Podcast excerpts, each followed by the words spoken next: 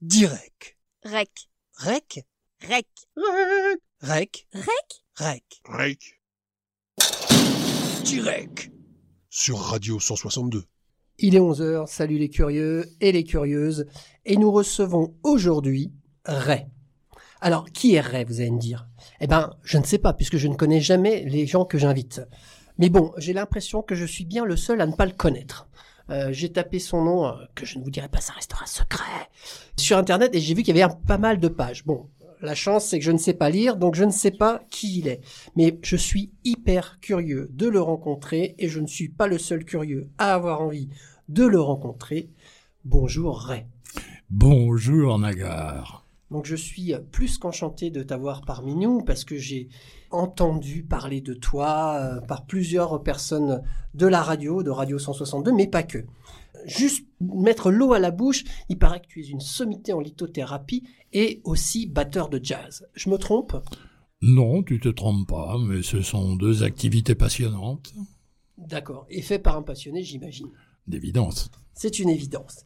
Eh bien, forcément, du haut de, de toutes tes aventures, de tout ton vécu, tu vas nous amener plein plein de choses. Et mais je dirais que c'est aussi le partage. Et le partage, eh ben nous, de notre toute, toute petite marche, on va essayer de te filer des trucs aussi et partager ce qu'on aime, te faire découvrir peut-être pas, tu connais peut-être, mais on va, comme la tradition le demande, euh, je vais te faire écouter un morceau. Ce morceau, le groupe s'appelle Tool. C'est un groupe de Los Angeles. Mhm. C'est un groupe, on va dire, de rock and roll, hein, de rock, mais quand même assez particulier. Et toi qui es batteur, c'est pour ça que j'ai choisi ce groupe que j'adore. Euh, je t'invite à bien écouter la version. Tu vas voir le, le talent du monsieur qui s'appelle Danny Carré à la batterie. Et on va écouter tout de suite Pneuma de Fear Inoculum.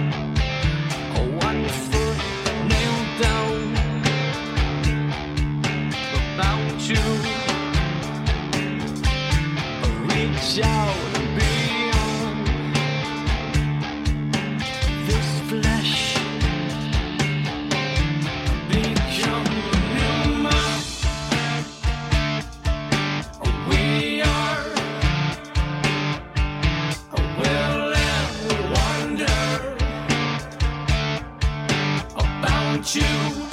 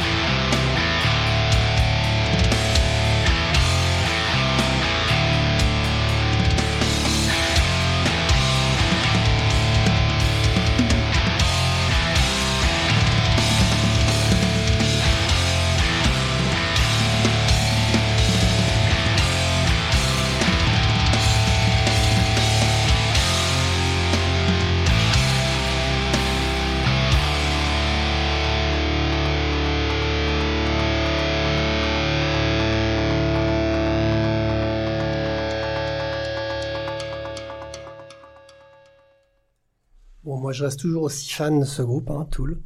Donc, ton avis, ton point de vue, est-ce que déjà ça t'a plu?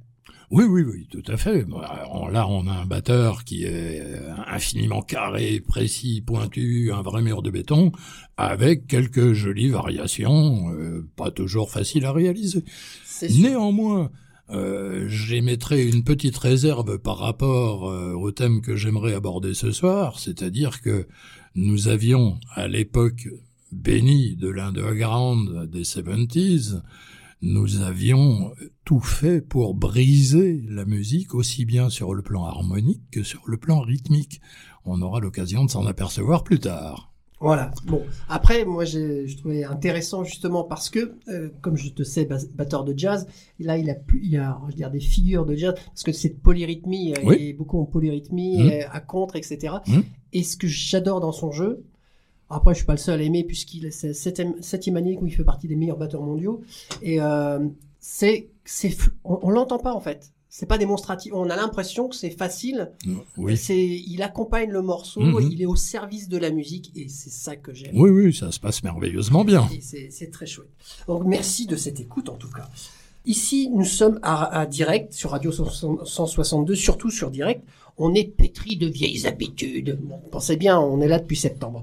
Donc, euh, il y a une petite rubrique que l'on fait régulièrement qui s'appelle le questionnaire de Marcel. Est-ce que ça te dit quelque chose, Marcel Proust? C'est un mec pas connu du tout. euh, ça, ça, ça te dit rien, je oui, suppose? Je, je connais le Marcel de Bobby-Lapointe. hein. Eh bien, le questionnaire de Marcel, c'est pour toi dans une seconde. Jingle.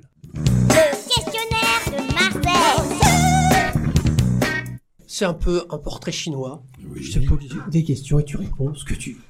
Identité. Identité atypique. Pour toi, en deux mots, c'est quoi un vieux? C'est l'expérience. Ton sport préféré? Euh, le- la sieste. Alors Là, là c'est une question de ma fille pour toi. C'est quoi ton secret pour réussir à faire tout ça? Travailler beaucoup et passionnément. Les femmes, pour toi, viennent de... Alors réponse A, de Vénus. Réponse B, de la côte d'Adam. Réponse C, de la cuisine de Jupiter. De la cuisine de Jupiter. Pour toi, l'argent, c'est une passion, un outil ou un poison? Un outil. Pour toi, la plus belle invention depuis ta naissance? C'était en août 1945, euh, l'explosion de la première bombe atomique sur Hiroshima qui a changé complètement la perception qu'on pouvait avoir du monde. Donc pour toi, c'est la plus belle invention. Je dirais pas la plus belle, mais en tout cas la plus euh, fondamentale. D'accord. Bon, t'as un peu triché, j'ai dit depuis ta naissance. Ah, depuis ma naissance, euh, depuis ma naissance, euh, je vois pas de grandes inventions. Il n'y a pas eu de grandes inventions. Non, non, non. D'accord. Alors, question facile et en même temps difficile pour toi, j'imagine. Ton pays préféré? La France, Et petite dernière, pour toi, la culture, c'est obligatoire, de la peinture qui brille, le propre d'un être supérieur, ou un peu comme du sel sur la bouffe? Une peinture qui brille. euh. Une peinture qui brille. Bah, merci d'être plié au questionnaire de Marcel. Et hormis toutes ces petites questions, il y a un truc qui te passionne, tu nous l'as dit, c'est la musique. Oui, Tu, as, tu es venu avec sous ton bras un morceau de musique, mais pas n'importe lequel, c'est là où tu joues? Euh, oui. Alors je joue, mais euh, c'est tout à fait dans l'esprit de ce thème que je souhaitais aborder, à savoir la période underground des années euh, 70.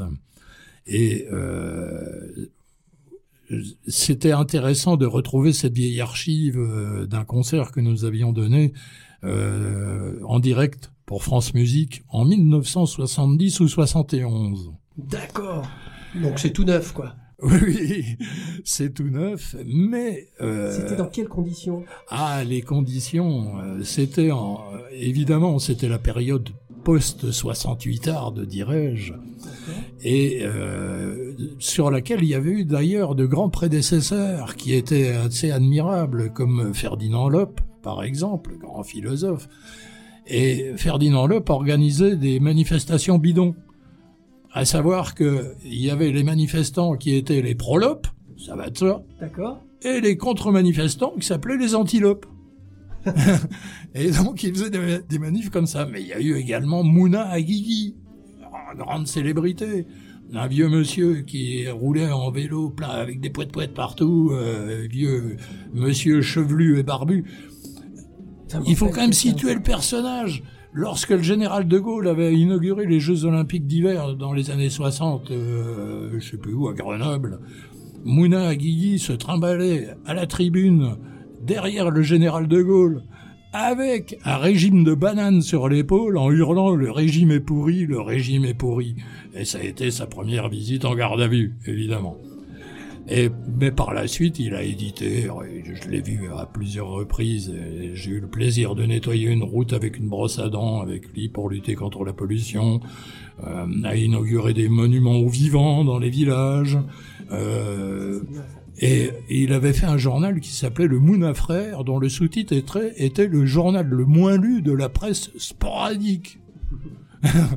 Vous imaginez Et donc, sur le plan musical, nous avons eu ces grands prédécesseurs. Ces grands prédécesseurs qui étaient John Coltrane et Miles Davis lors d'un concert à Paris dans les années 60, où euh, John Coltrane avait pris un solo à contre-temps par rapport euh, au rythme de la musique, ce qui avait fait un scandale à l'époque. Mais il y avait eu pire avant.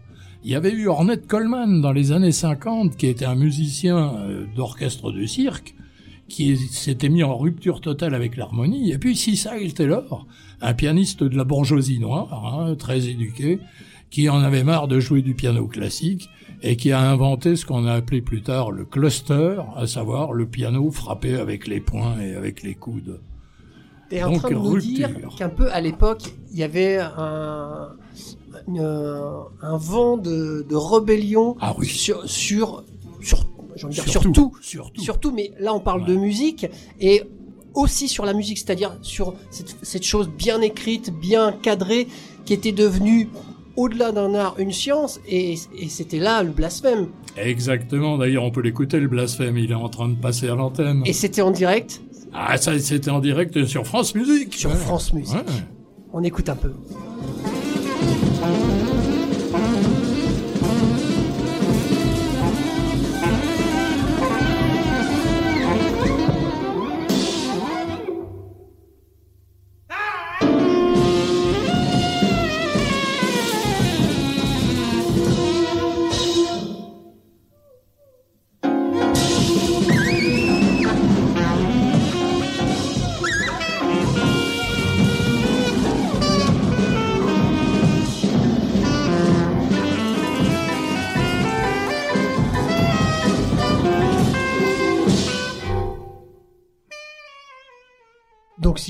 C'est- toi à la batterie. Oui, oui, oui. J'avais 20 ans. Et quels sont tes, qui sont tes acolytes? Ah, il y avait Didier Penquin à la contrebasse, euh, qui désormais fait partie de la... Il est membre éminent de l'Académie du Jazz. Il y avait Yves Dormois au saxophone ténor, euh, qui par la suite a fait une carrière euh, comme commandant de bord chez Air France, entre la France et les États-Unis.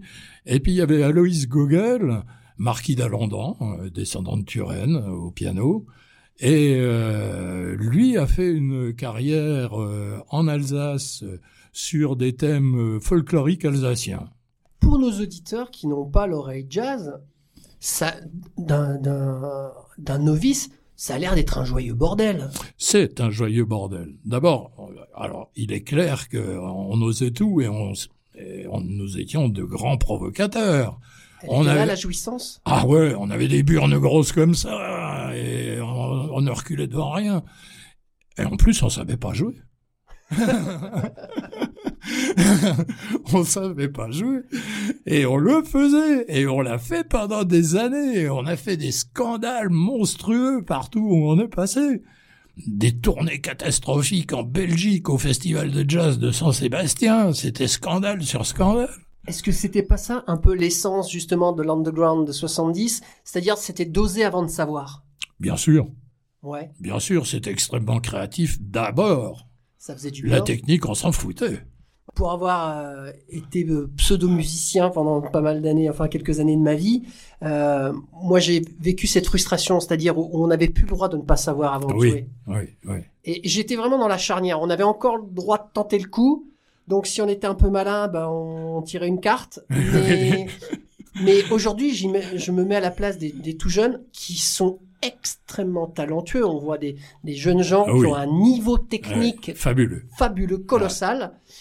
Mais par contre, on n'a plus le droit d'oser. Tout était édulcoré, javelisé, euh, Exactement. contrôlé. Ouais. Et du coup, l'âme disparaît, elle s'éteint peu à peu. Et euh, justement, j'étais très excité à l'idée de te rencontrer, que tu nous parles de tout ça.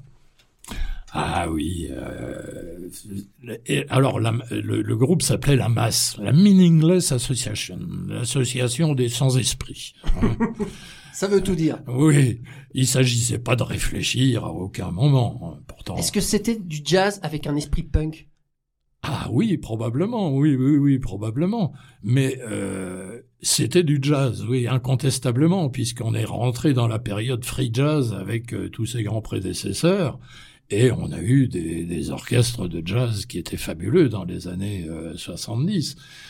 Ça s'est calmé par la suite euh, parce que fatalement, bien, euh, il faut bien reconnaître qu'on a tapé dans le mur. Quoi. Ouais. il y a un moment où il a fallu qu'on apprenne la musique. Eh oui. Eh oui, on- on tous les musiciens ont eu un peu ce parcours. Oui, oui, oui. Voilà. Ouais. Alors, toi, tu...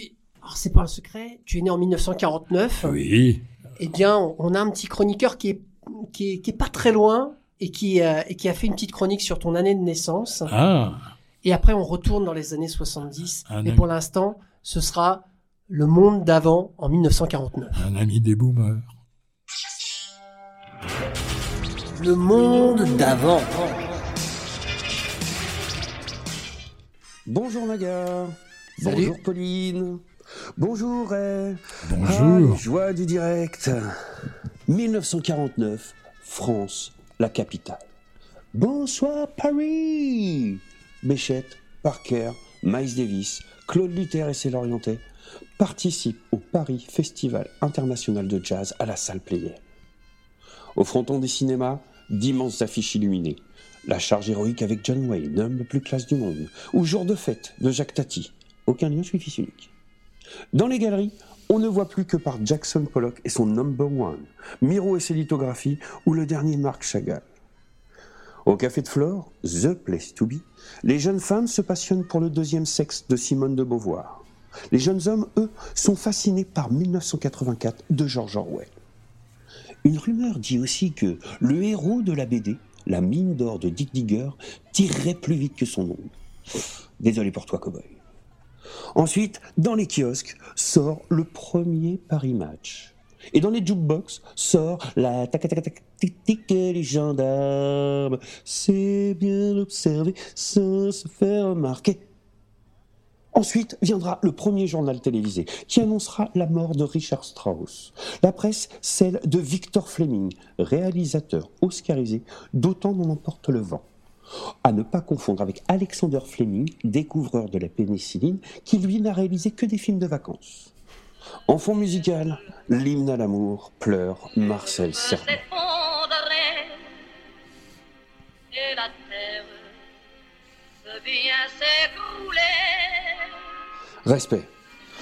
Enfin, grâce ou à cause de 1949, nous écouterons bien plus tard euh, Arnaud, Tom Waits, Dan Arbraz et l'homme qui voulait être né vivant, Patrick Hernandez.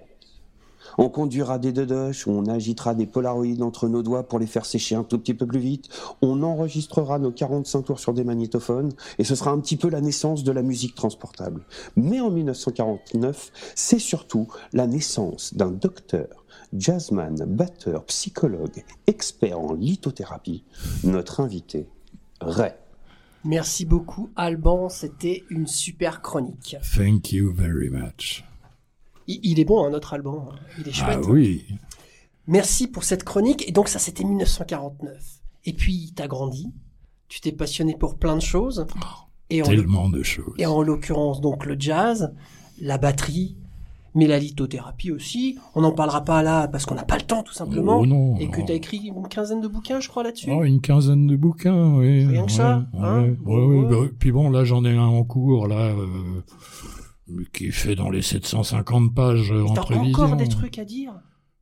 Ah oui, oui, oui, non, non, mais quand je, quand je commencerai à sentir le sapin, j'aurais pas encore tout dit. D'accord. bon, remarque, euh, tu, tu resteras dans la- tu resteras dans le sujet. Tu seras entre quelques pierres, entre quatre pierres. Euh, Non, je Non. pense que je serai incinéré en place publique comme en Inde à l'heure Tu actuelle. fais cramer tout ça. Oui, oui, oui. oui, Ouais. oui, oui, oui. Allez. Ne Donc- laissons pas de traces. Ne parlons pas des choses qui ne sont pas encore arrivées. hein, on va laisser ça pour les autres, pour la littérature. Là, en ce moment, on est bien vivant, on est bien ensemble. Yes. Et justement, tu vas nous parler d'une période ultra vivante qui est euh, les alentours des années 70 et l'underground. Ah là là, on se permettait tout. Euh, à l'heure actuelle, il est certain que si on continuait à se permettre ce genre de choses, ça serait la garde à vue assurée, hein. Oui. D'évidence. hein. Bah, déjà qu'on a des gardes à vue pour pas grand chose. oui. Et là, au moins, ça aurait été presque justifié. oui. Mais bon, quand je dis garde à vue, ça serait au moins la garde à vue de nos jours. Ça Ouais. pourrait aller beaucoup plus loin. hein. Euh, On a tout fait. Donc raconte-nous, toi qui étais jeune, à cette époque-là, qu'il a- vécu à, à 200%. Bah, on l'a vécu quand même essentiellement au travers du groupe musical qu'on animait. Comment t'es arrivé à la batterie, toi? Ah, ça je peux vous expliquer, oui. Un jour, mon père, qui n'y connaissait strictement rien en jazz, m'a offert un disque de Red Charles et un disque de euh, John Coltrane. Et euh, en écoutant ces disques, surtout Coltrane, j'ai eu une révélation. Et il y avait un appentis derrière chez ma grand-mère qui stockait du bois pour l'hiver. Et j'avais entassé quelques cartons et j'avais branché mon petit épase euh, portable euh, là-dessus et je m'étais mis à écouter la musique en, en frottant sur les cartons avec des balayettes. Et t'avais quel âge, là? J'avais 14 ans. D'accord. Ouais, j'avais 14 ans. Puis, je me suis retrouvé euh, dans un lycée en Haute-Saône, à Vesoul, hein, la fameuse chanson de Jacques Brel, où euh, un de mes amis euh, de terminale jouait de l'orgue dans la chapelle du lycée. Donc j'avais entassé des cartons dans la chapelle du lycée et on jouait du playback, ce que Jacques Loussier à l'époque avait inventé. D'accord. Et puis, je fréquentais euh, un- une guinguette le dimanche à Luxeuil-les-Bains, joli port de pêche dans un nid de verdure, et euh, au bord du lac des Sept Chevaux. Et il y avait trois vieux qui jouaient de la musique, là. Un batteur qui jouait sur une batterie avec des peaux animales, Bien sûr. Enfin, un accordéoniste et puis euh, un guitariste. Et puis ces trois vieux euh, allaient prendre leur retraite, mais euh, j'étais fasciné par le travail du batteur et il m'a autorisé à le remplacer sur quelques morceaux. Ça a été ma première confrontation avec le public quand j'avais quel âge? J'avais 16-17 ans. hein. Et euh, les vieux, ils ont arrêté de jouer.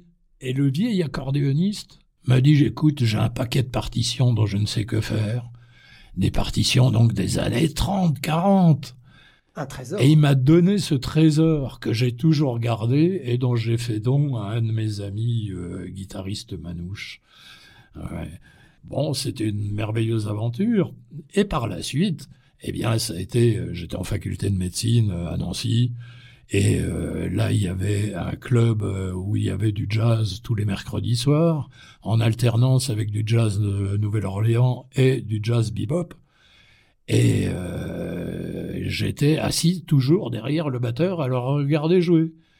Alors le bebop, c'est compliqué quand même, hein c'était pas évident à assimiler. Et le batteur bebop m'a vendu sa batterie, et j'ai commencé à jouer, et là j'ai rencontré Didier Penquin, euh, honorable membre de l'Académie du Jazz à l'heure actuelle, avec qui on a foutu un bordel innommable dans ma chambre d'étudiant.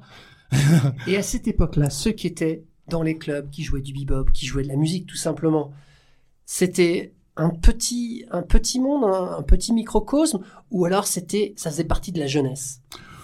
Ils faisaient peut- quoi les autres jeunes de Non, ton âge? on peut pas dire que ça faisait partie de la jeunesse, puisque c'était quand même les années euh, euh, pop music, Beatles, euh, les Rolling Stones. Ah, les Rolling Stones, à l'image de ce qu'avait fait Moulin à Guigui avec son Moulin frère, on avait monté un journal qui s'appelait Le Vrouch, qui était un hebdomadaire qui paraissait épisodiquement. hein.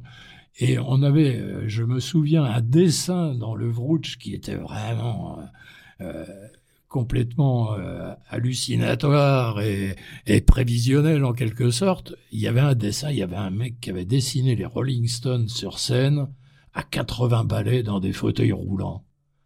Bon, Vous imaginez ça dans les années 70, début des années 70. quoi. prémonitoire. Ouais, on arrête, on se fendait la gueule tout le temps, C'était vraiment, on picolait, on fumait, enfin, tout, quoi. Et, et pour vous, à cette époque-là, c'était quoi le, le futur Enfin, la- le, le- de- demain, c'était quoi pour vous à ce Ah. moment-là? No future. Ouais. Ah non, c'était le moment présent, euh, immédiat. C'était improvisation totale à chaque instant de la vie. Est-ce que, et c'était ça qui faisait le goût? Ah ouais, Ouais. ah ouais. Qu'il n'y avait pas de projection? Ah non, aucune. Ah. Bon, si je comprends bien, alors je me fais un peu avocat du diable, si je comprends bien, toi, tu étais quand même issu du, euh, d'un, monde social où ça allait, puisque Ah fait ouais, un, père coiffeur en faillite euh, qui préférait jouer aux cartes avec ses copains du bistrot d'à côté. euh, Comment ils t'ont payé des études de médecine alors? J'avais une bourse euh, qui suffisait pas parce que lors de ma première année, je, suis pas allé en deuxième année, hein, je tiens à le préciser. hein. Euh, C'était en 68. Vous imaginez qu'on avait autre chose à faire euh, euh, que, que d'aller euh, au, au cours et aux travaux pratiques en 68. Alors, du coup, du coup, c'était un sacré, euh, sacré courage. Enfin, je suppose que tu étais quand même bon élève, sinon tu ne serais pas rentré. Mais euh, de se dire, voilà, je j'ai pas les moyens, mais je fais quand même en école de médecine. Rien que ça, c'était déjà de la, la, rébelli- la rébellion un peu. Oui, en- encore que euh, j'avais un esprit scientifique, mais je me sentais pas apte à être médecin. Euh, pour moi, la science, c'est beaucoup plus vaste que ça. C'est l'astrophysique, c'est la physique quantique, euh, c'est les origines de l'univers, euh, l'apparition de la vie sur Terre, euh, l'évolution des espèces, euh, que tu as, dû, les singularités cosmiques. Enfin bon, euh, t'as dû côtoyer des petits-fils de bourgeois qui étaient là justement parce qu'ils avaient juste seulement les moyens d'être, en école de médecine. Oui, bon, bah ils sont médecins. Ouais, ça, en fait, tu les as pas côtoyés, en fait. Non, pas du tout. Non. Non, pas du tout. Non, non, non, non. Je, je côtoyais la, la lie euh, De la société. de, la- de la fac. Ouais. Oui, oui. C'était, on se levait à 4 heures de l'après-midi pour aller boire un, pour un, un- un chocolat chaud avec un pain beurre à 4 heures de l'après-midi. Euh, on attaquait le tarot euh, parce que bah il fallait bien gagner sa vie. on trichait comme des cochons. C'était un peu des feignasses quand même. Grosse feignasse. Ah ouais. Oui, oui. Et puis, bah, sur le coup, euh, à l'heure de l'apéro, vers 6 heures, on se faisait aligner un mètre vingt de demi sur le comptoir. On se donnait une heure pour le boire et on partait en fiesta pour terminer vers 5 heures du matin à tremper les croissants dans le pastis.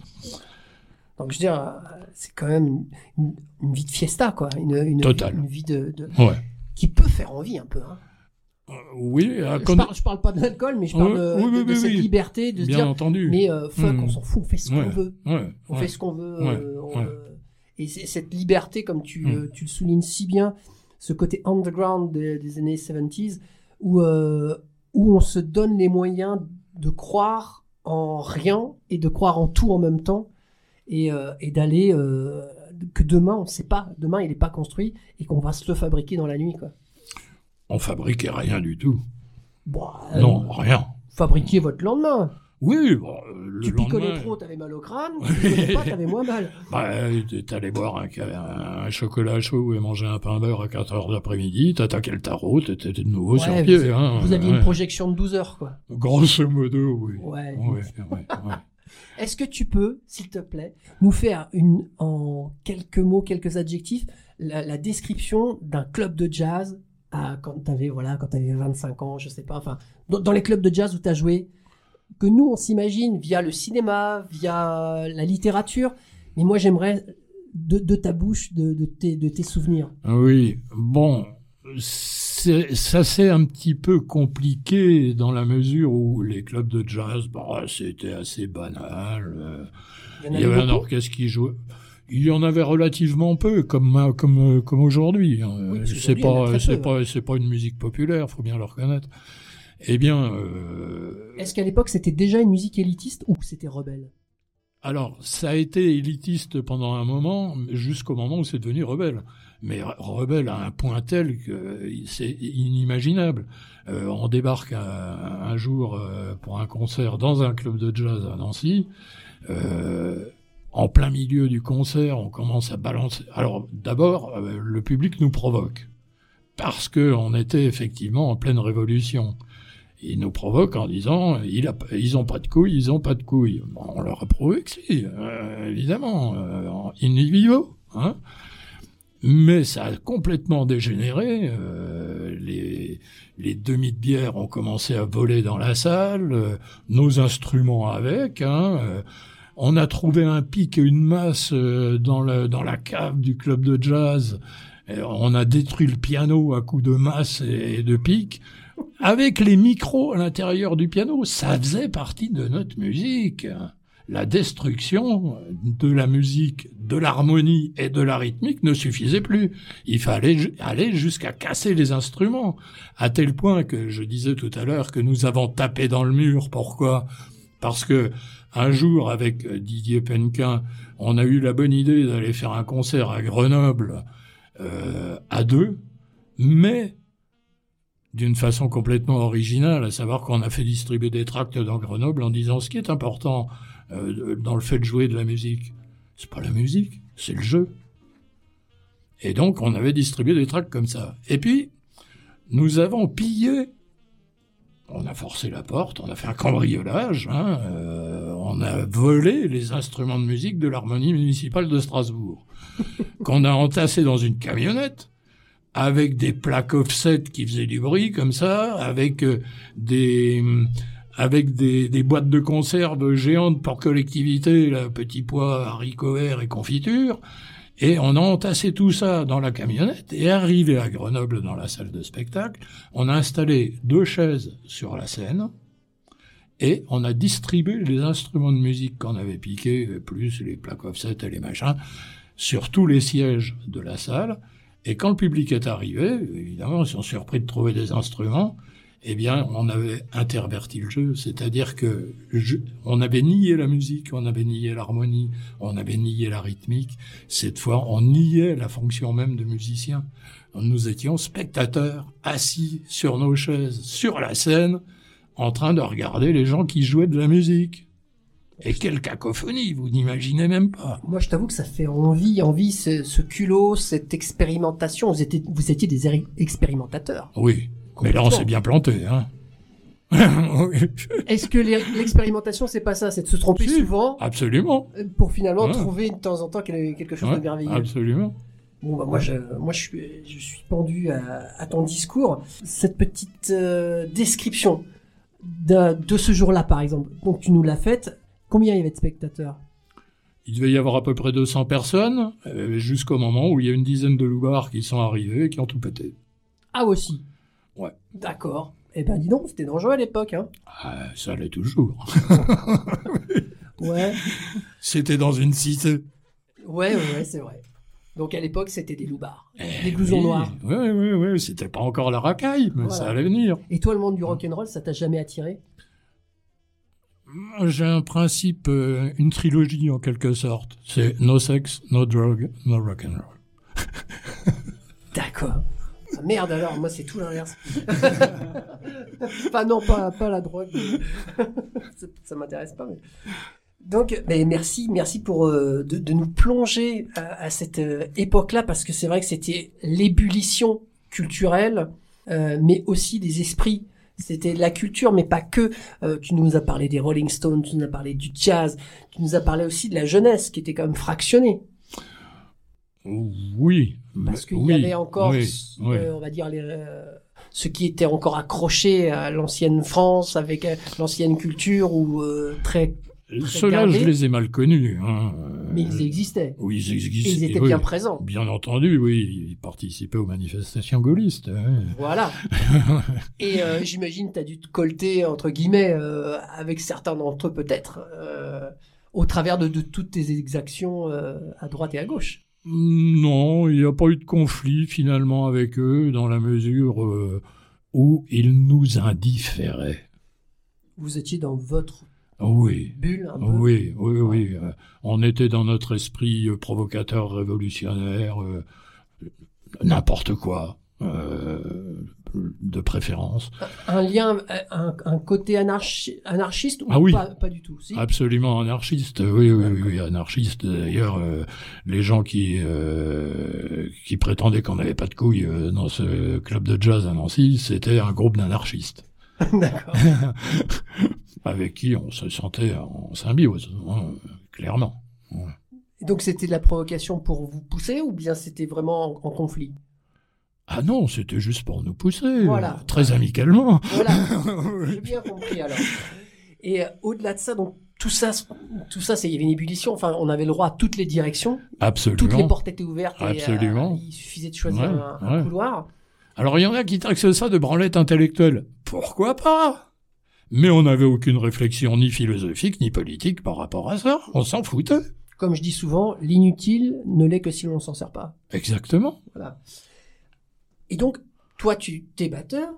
Comment t'en viens à, à, à te dire bon, il y a un moment, il faut quand même payer son loyer, euh, vivre et tout ça.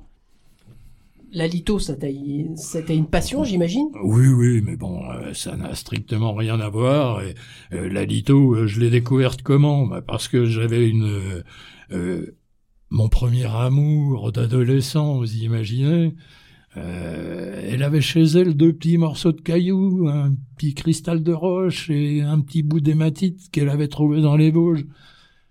Et j'y connaissais rien moi, dans, le domaine. J'ai été émerveillé par la façon dont la nature faisait les choses. Par la suite, j'ai évidemment largement développé, mais pour moi, ça n'a pas été quelque chose de marquant.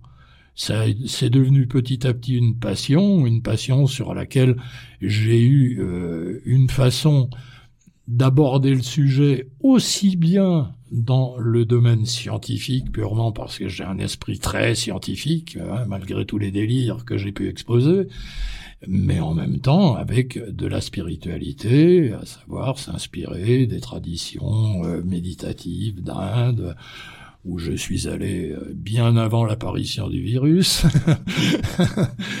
Mais bon, euh, pour, pour moi, ça reste complètement en dehors du discours que je souhaite tenir aujourd'hui.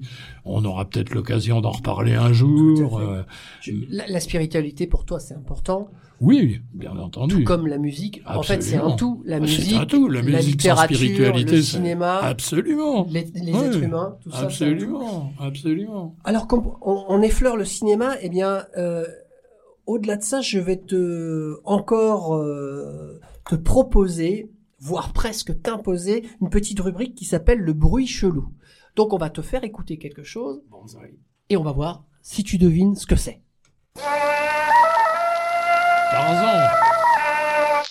L'émission Direct présente le bruit chelou.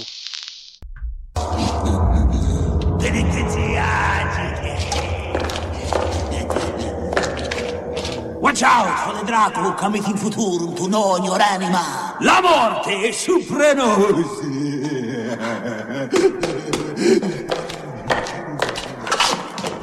Nous contemplâmes l'apocalypse, hein? Là-bas, nous avons il diavolo, hein? Bon, d'évidence, euh, ça a l'air d'être une, une bande sonore, un extrait de bande sonore de film, euh, lequel euh, je l'ignore. Alors, je te donne des petits, euh, des petits indices. C'est un film qui est tiré d'un livre. Et le film, lui, est paru en 86. Alors, est-ce qu'on peut repasser, s'il te plaît, l'extrait et écoute bien les langues qu'il parle? Le nom de la rose. C'est le nom de la rose. Exactement. Watch out for the Dracula coming in futurum to know your anima. La morte è suprenos.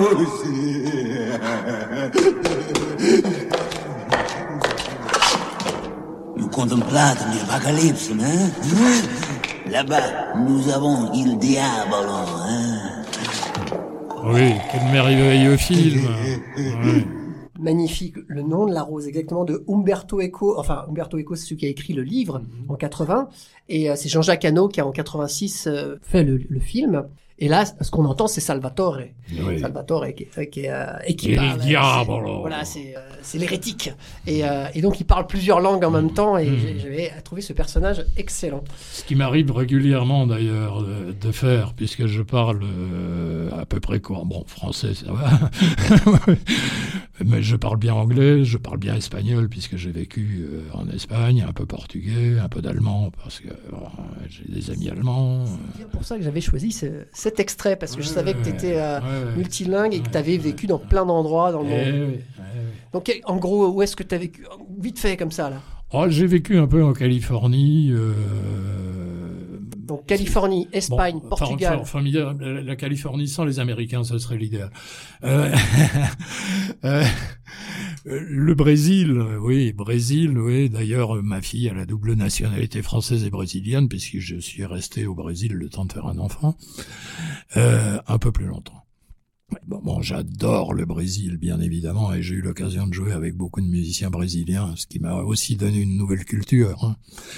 Euh, et puis euh, un peu en Afrique, puisque j'ai épousé à deux reprises des Africaines, au Cameroun et en Côte d'Ivoire.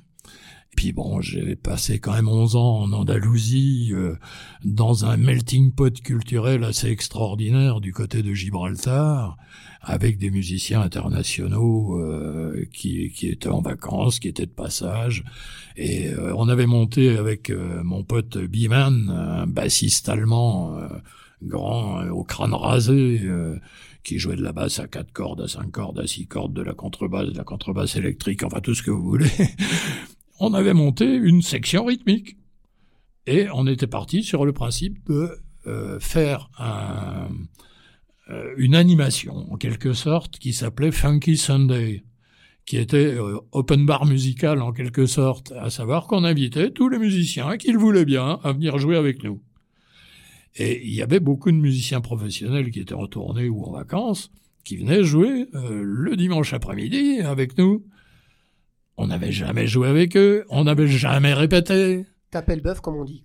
Oui, oui, mais c'était pas vraiment un bœuf parce que euh, quand ils arrivaient, bon, alors, on avait une pianiste japonaise, euh, un guitariste bolivien, euh, C'était multinational. saxophoniste anglais, bon, Gibraltar, c'est normal. Oui, c'était très, très international.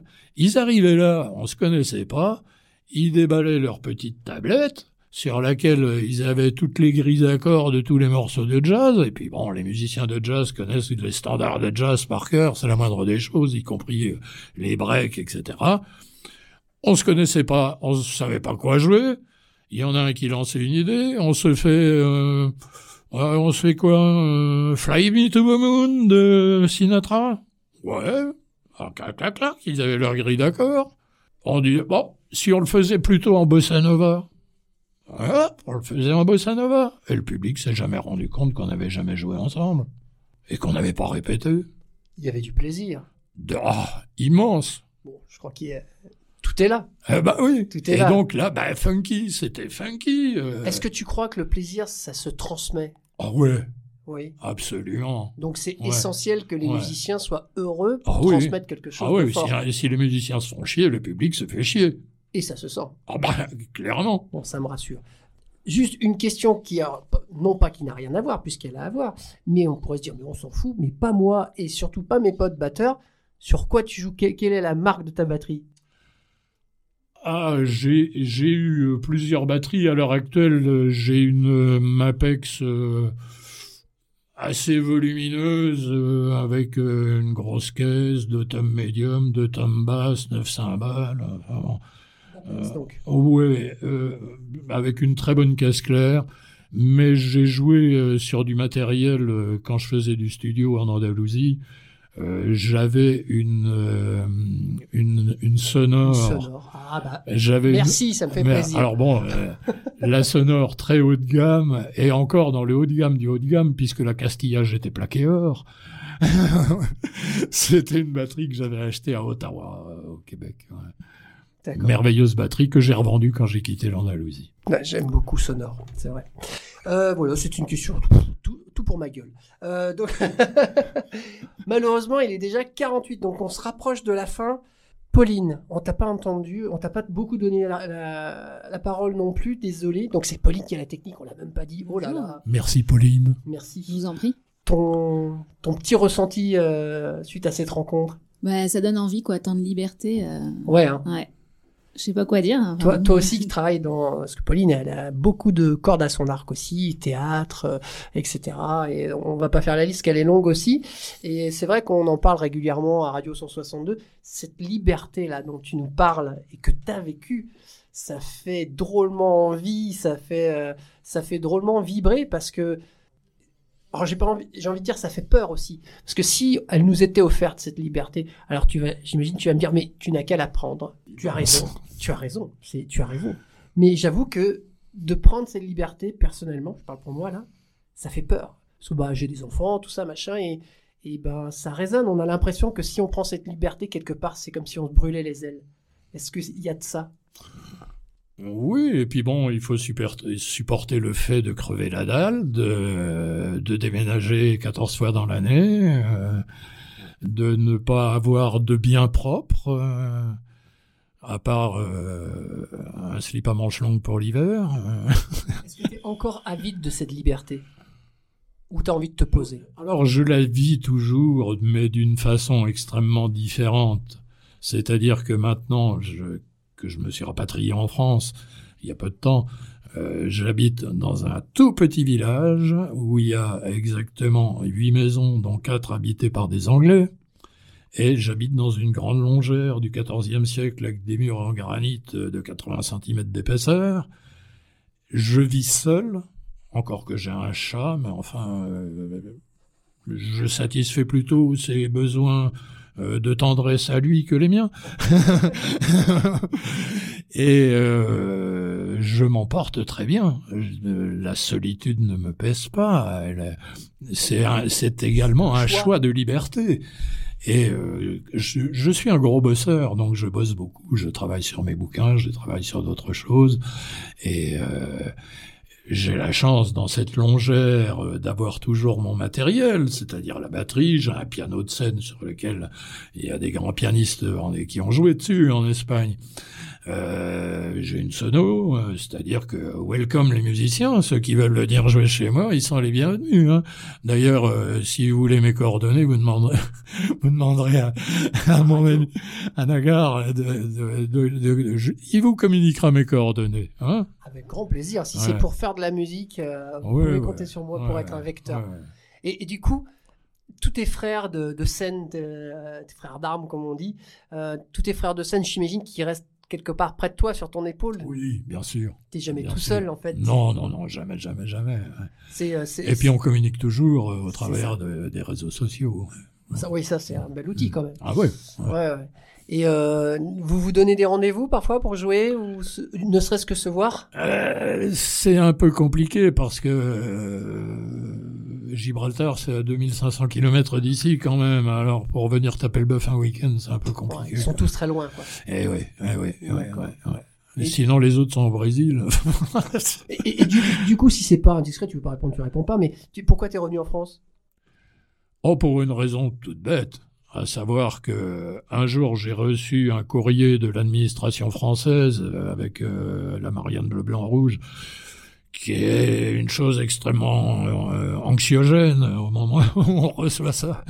Et en ouvrant ce courrier, euh, je vois, euh, cher Monsieur Bossiro, ah, ça euh, commence bien, hein, euh, vous avez 65 ans. Vous pouvez faire valoir vos droits à la retraite. Nom de Dieu, quel bonheur Être payé par l'État, rien foutre, quel pied hein Et donc, je fais valoir mes droits à la retraite. Sauf que, pour pouvoir recevoir ma retraite, je dois vivre au minimum six mois en France et six mois à l'étranger. D'accord. Donc tu fais l'aller-retour. Donc je suis, me suis rapatrié en France en me disant qu'après tout, euh, le système de santé français est bien meilleur que l'espagnol.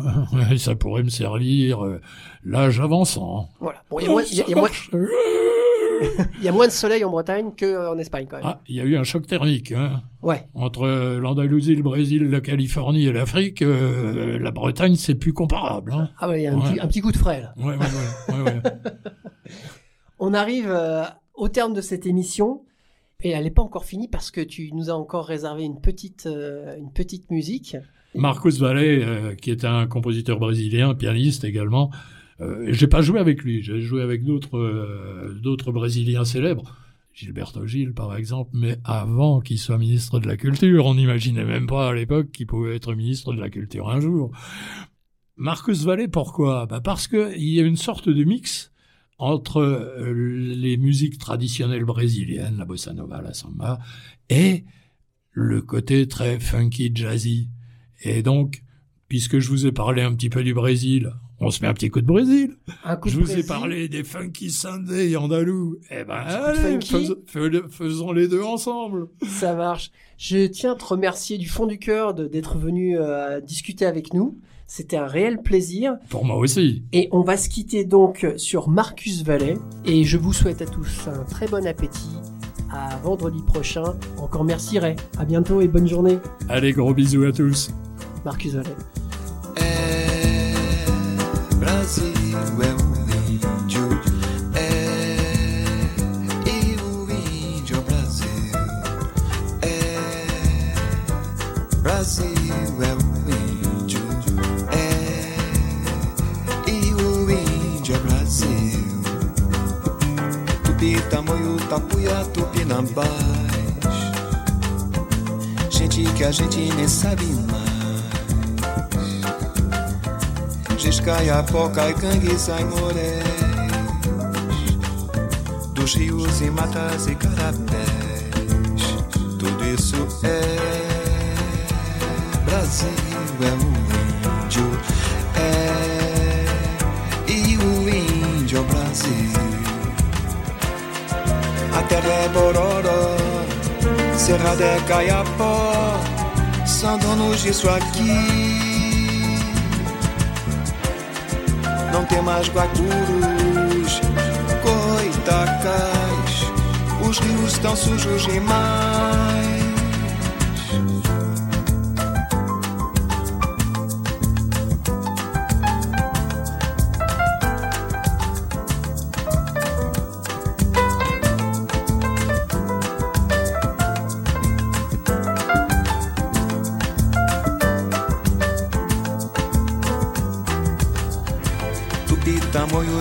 Chavantes, pataxões E anomanes, caiapós Gestremem, pescam, gangues, aimorés Esse é o Brasil que a gente quer Tudo isso é Brasil, é o